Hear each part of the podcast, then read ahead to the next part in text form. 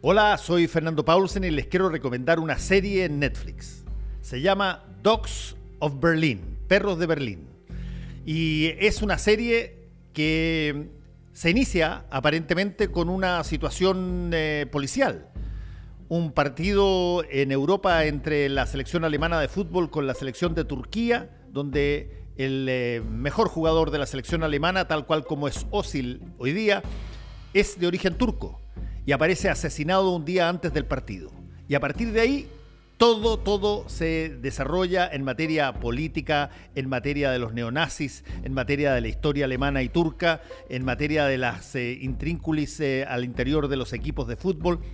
Lo hace extraordinariamente interesante, muy potente y además esa mezcla de thriller, de suspenso y de juego político que hace que uno se quede pegado ahí a la pantalla mirando esta serie, Dogs of Berlin, en Netflix.